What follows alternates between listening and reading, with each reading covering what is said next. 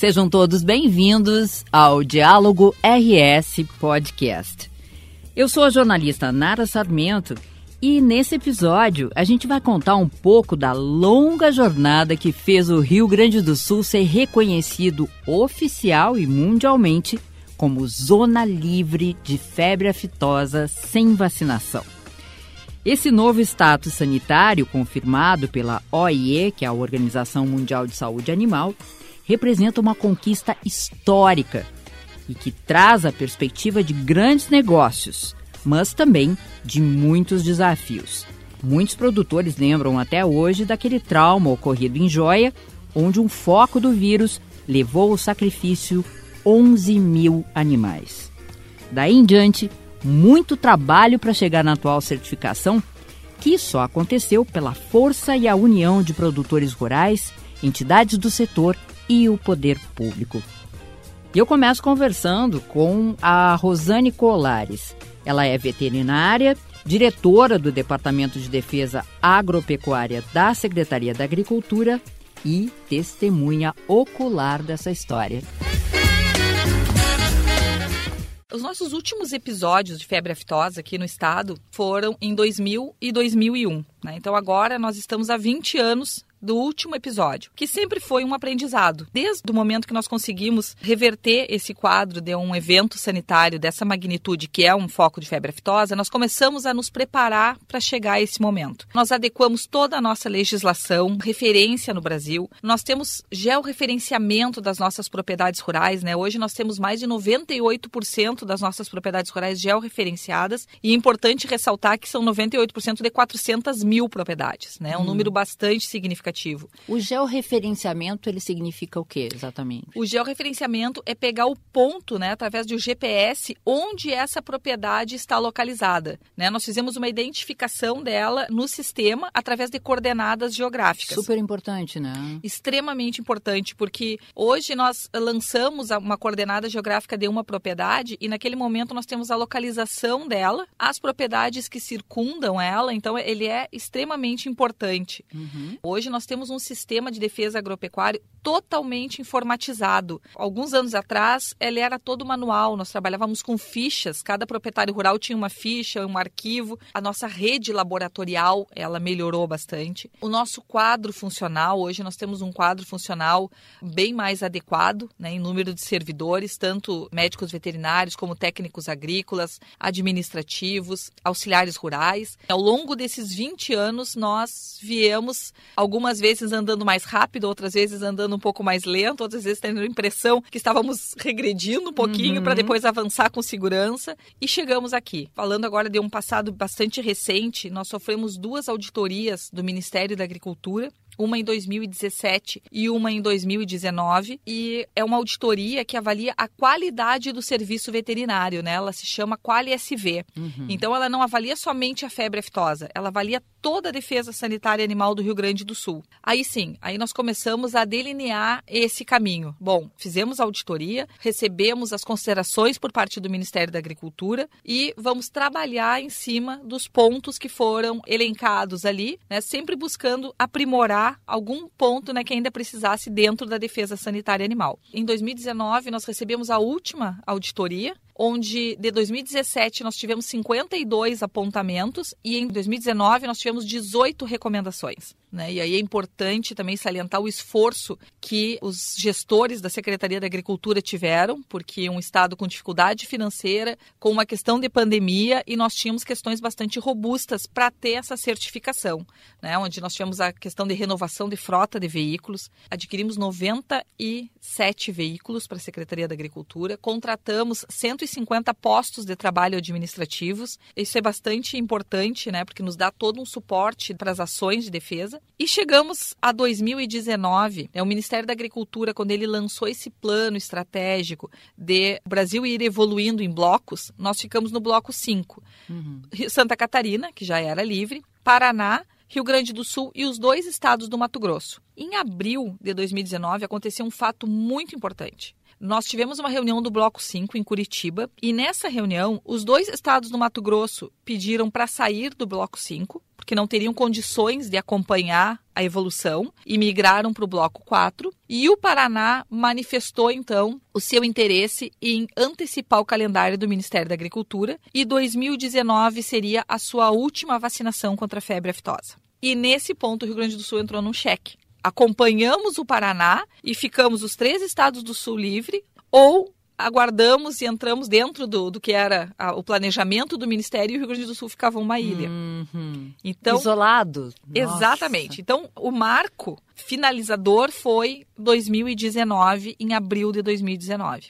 Retornamos dessa reunião, aí sim, o Paraná largou o cronômetro da contagem regressiva para a evolução de status, né? uhum. né? Em setembro de 2019, o Ministério da Agricultura realiza auditoria derradeira, né? Onde ali surgiram esses 18 itens e nós trabalhamos fortemente. Nós tínhamos uma questão que nós não poderíamos vacinar em maio de 2020. A nossa última etapa de vacinação ela teria que ser antecipada para acompanhar a conta do Paraná, que já havia sido em maio de 2019. É, isso era bem difícil para gente que é leigo entender, né? Pode vacinar, não pode? Qual é o efeito? Isso tinha ali um embrólio, né, Rosane? Tinha. Tinha porque, assim, o que, que ocorre para te conseguires uma, um reconhecimento internacional? Tu tens que ter um ano de reconhecimento nacional para, então, conseguir reconhecimento internacional. Uhum. Então, ela era uma conta de dois anos, né? E o Paraná largou essa conta em maio de 19. Então, nós não poderíamos ter... A nossa vacinação tinha que acontecer antes de maio de 20. Né? E aí foi um trabalho Nossa. muito árduo,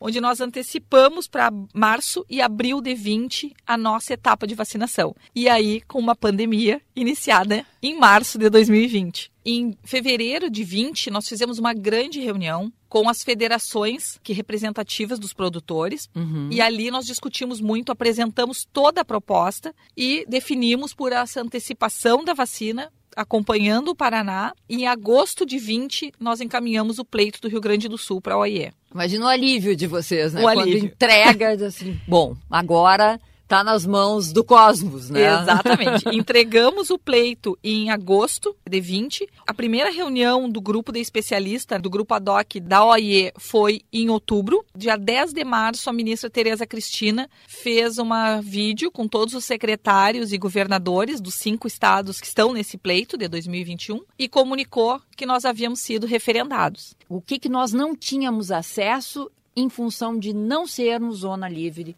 de aftosa durante todo esse período? Hoje nós já temos algumas relações comerciais bastante sólidas. Para se ter uma ideia, no mercado das carnes, nós não acessamos 70% dos mercados. Exatamente pelo fato da vacina. E para os países que nós já temos contratos comerciais, nós não podemos vender carne com osso e miúdos. Para se ter uma ideia, só o mercado da China. O Brasil tem 16 plantas habilitadas para a China. Dessas 16, 9 estão no Rio Grande do Sul somente com o incremento de carne com osso e miúdos para um, existe uma potencialidade de 4 mil toneladas por mês, um incremento de 14 milhões de dólares mês. Olha o significado disso para um estado que é potencialmente agropecuário. Né? Exatamente. Imagina o que significa isso. Pegando um exemplo apenas, né? Uhum. E a questão também, existe de alguma maneira um reconhecimento internacional que se tu faz parte do circuito não aftósico, que eles chamam uhum. assim, tu tem alguma coisa diferente. Vale a pena investir nesse lugar até para outros investimentos que não só no agro. Existe uma visão que se tu faz parte desse seleto grupo, e nós podemos dizer que é um seleto grupo, eles prestam atenção nesses lugares como potencial locais para investimento. Em relação ao Pampa, ao Mercosul, como é que nós estamos? Eles também entraram nessa evolução dos últimos 20 anos, né? Hoje nós somos cercados por Uruguai e Argentina. São grandes produtores. Grandes né? produtores, mas vacinam. Uhum. Né? Então, nós também estamos, eh, precisamos, né, fortalecemos muito as nossas fronteiras, porque desde agosto do ano passado existe uma portaria proibindo a entrada de animais vacinados no Rio Grande do Sul. Né? Então, nós não podemos mais receber bovinos vacinados aqui no estado. Uhum. Né? Somente se eles entrarem em um caminhão lacrado, diretamente encaminhados ao abate. Isso é que eu acho que pode gerar um pouco de dúvida a mim. Sempre eu paro para pensar nisso, né? Por que, que o animal vacinado não pode entrar? O animal vacinado, ele tem os marcadores da vacina, onde num teste ele pode dar positivo. Uhum. Então, o que, que ocorre? Nós sempre fizemos muitas sorologias aqui no estado para garantir que não havia circulação viral. Né? Isso aí nós também, todo ano, nós temos um compromisso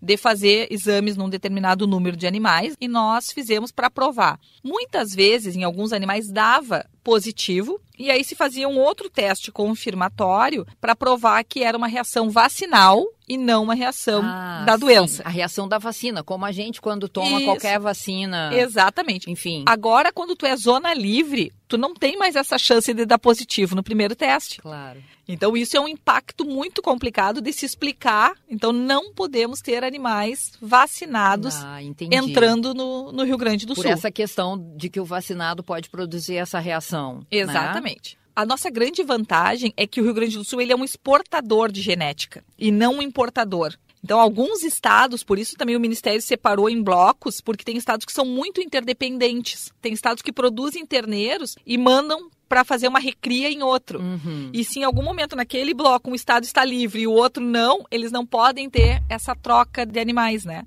E os nossos animais hoje, eles podem ir para qualquer lugar porque nós temos um status superior aos demais. Rosane, nós temos de fato motivo para estarmos orgulhosos desse momento? nós temos um grande motivo porque nós tomamos uma decisão madura. Foi uma decisão de Estado. Toda a cadeia do agronegócio decidimos juntos. Então, isso é importante. E nós vamos colher resultados muito positivos daqui para frente. E ela é uma conquista do Rio Grande do Sul. Seja ligado ao agro, seja alguém na cidade, ela vai repercutir para todos, com certeza. Eu acho que nós temos que estar muito orgulhosos. Nós estamos muito satisfeitos e muito felizes.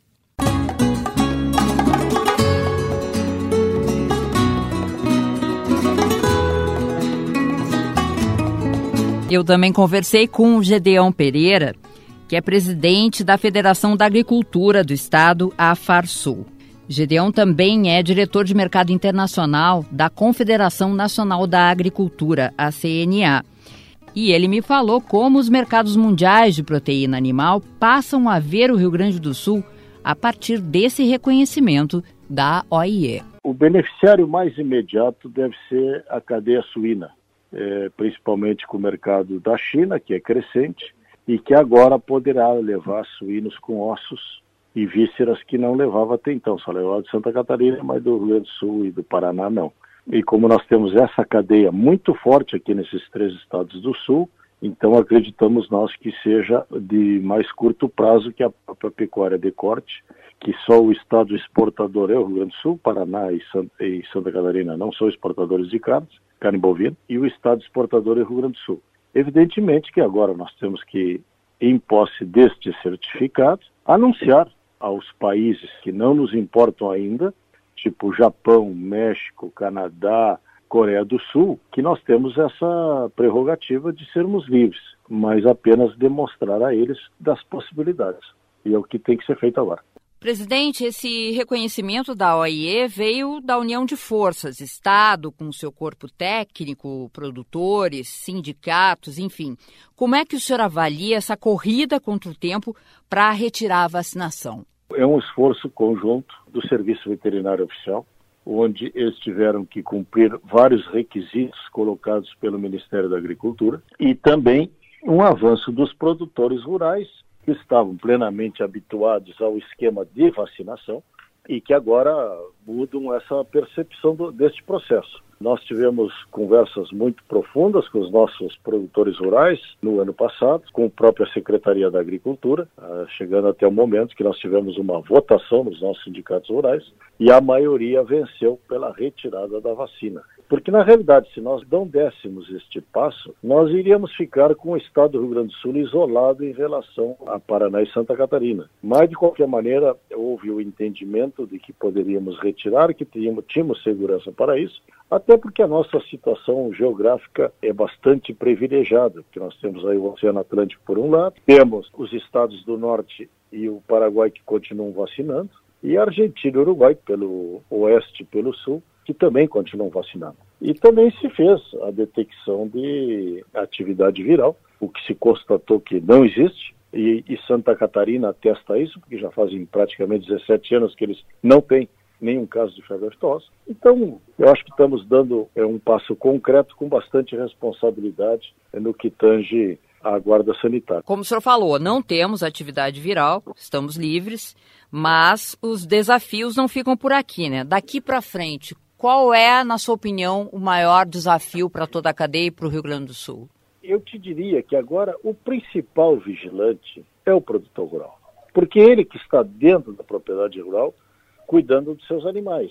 E o grande desafio, na minha opinião, é trazer segurança ao produtor para que, em alguma desconfiança, ele corra para autoridades sanitárias olha, eu tenho uma suspeita lá na minha propriedade, quero que seja examinado. Porque existem outras doenças vesiculares, inclusive, é, que se assemelham à fitose, embora não sejam fitose. Agora, eu entendo que o grande desafio é que ele tenha garantia de que ele não vá quebrar caso surja um foco, um foco de febre aftosa. E por isso que nós estamos trabalhando para fortalecimento do nosso Fundesa e o próprio Ministério da Agricultura tem falado no fortalecimento dos fundos privados, uhum. que é o que nós estamos fazendo aqui no Rio Grande do Sul, e nós temos o nosso Fundesa, porque ele tem mais agilidade do que a burocracia de Estado, evidentemente, e ele pode socorrer rapidamente o produtor, porque as medidas que são previstas modernamente pela OIE é que caso haja um foco de aftosa, tu faz um rifle central e uma vacinação perifocal e no momento que seja debelado o foco, o Estado volta naturalmente ao status quo anterior, ou seja, livre de aftosa sem vacinação. E para a economia do Rio Grande do Sul, presidente, um Estado que tem tantas dificuldades agravadas pela pandemia, o que, que significa esse status? Qualquer valorização de produto evidentemente que tem fortes influências na economia do Estado.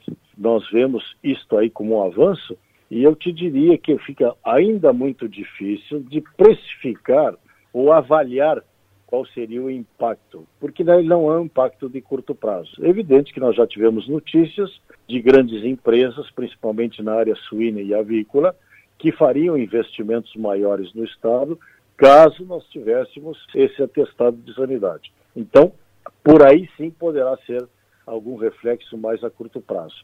Mas, de qualquer maneira, é uma evolução muito grande e é uma conquista do povo gaúcho se colocar nesta posição.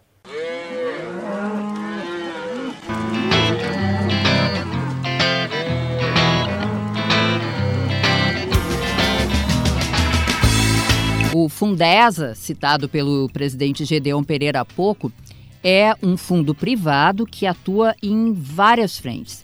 Ele complementa ações de defesa sanitária animal e acaba sendo um braço de apoio muito importante para o governo do estado. O fundo vem ajudando a reforçar o sistema de defesa sanitária e garantir a segurança para os produtores, inclusive com indenização em caso de problemas.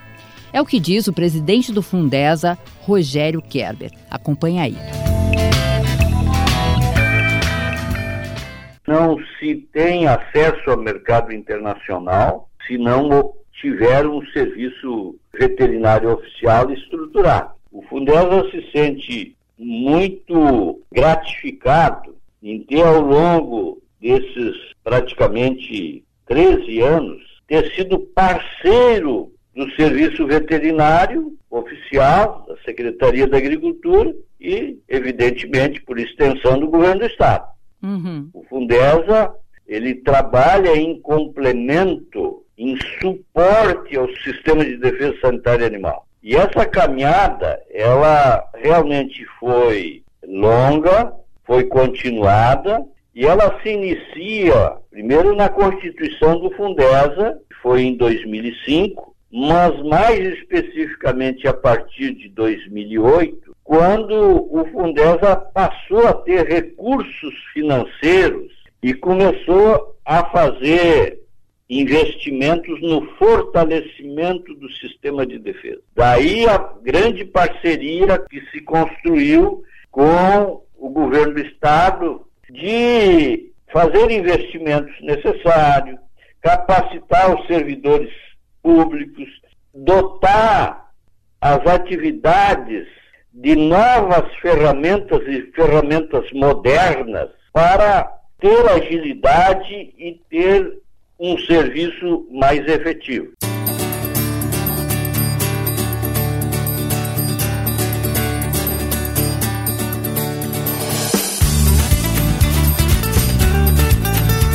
Para fechar, a secretária da Agricultura, Pecuária e Desenvolvimento Rural, Silvana Covatti, a ministra da Agricultura, Tereza Cristina, e o governador Eduardo Leite, comemorando a conquista gaúcha. Este próximo passo vai permitir que o Rio Grande do Sul possa acessar 70% dos mercados internacionais de carne, com estimativa de aumento nas exportações de 1,2 bilhões de dólares ao ano. Nosso produtor terá seu trabalho valorizado com a expectativa de que o preço pago a ele aumente entre 25% a 30% a partir da evolução do status sanitário. Essa conquista se tornou possível porque o setor produtivo e o setor público se uniram neste objetivo comum que trará grandes ganhos ao Rio Grande do Sul. Quando o Rio Grande do Sul colocou todos os esforços para estar nesse primeiro bloco, eu fiquei muito feliz e tenho certeza que os produtores vão ter ganhos não só na pecuária dos bovinos, mas também suínos. Parabéns e agora é responsabilidade nas novas ações que virão pela frente de atenção, de vigilância para manter esse status sanitário. Eu tenho certeza que daqui para frente nós teremos só alegrias. Os investimentos foram feitos, e alavancam os investimentos privados também. O Rio Grande do Sul também tem tido a alegria de receber muitos anúncios de investimentos bilionários em plantas frigoríficas novas e ampliação das já existentes, o que reforça a confiança dessas empresas justamente na responsabilidade dos governos de garantir que tenhamos as condições sanitárias necessárias para acessar mercados que são muito importantes para nós. E com o certificado em mãos, estamos prontos aí para sair mundo afora, intensificando os contatos com os parceiros comerciais que entram no nosso horizonte a partir desse novo status sanitário, abrindo o mercado, agregando valor à nossa proteína animal e a partir desta agregação de valor, gerando mais riqueza, mais recursos que circulam nas nossas economias, consequentemente empregos, né, e movimentando essa economia para uma retomada mais forte nesse pós-pandemia. E a gente sabe que o nosso agronegócio é para o Rio Grande do Sul, como é para boa parte do Brasil, um pilar importante nesta retomada. Parabéns a todos. Este foi o Diálogo RS Podcast, que está disponível no canal do YouTube do Governo do Estado e nas plataformas da Rádio Web e Spotify. Grande abraço a todos.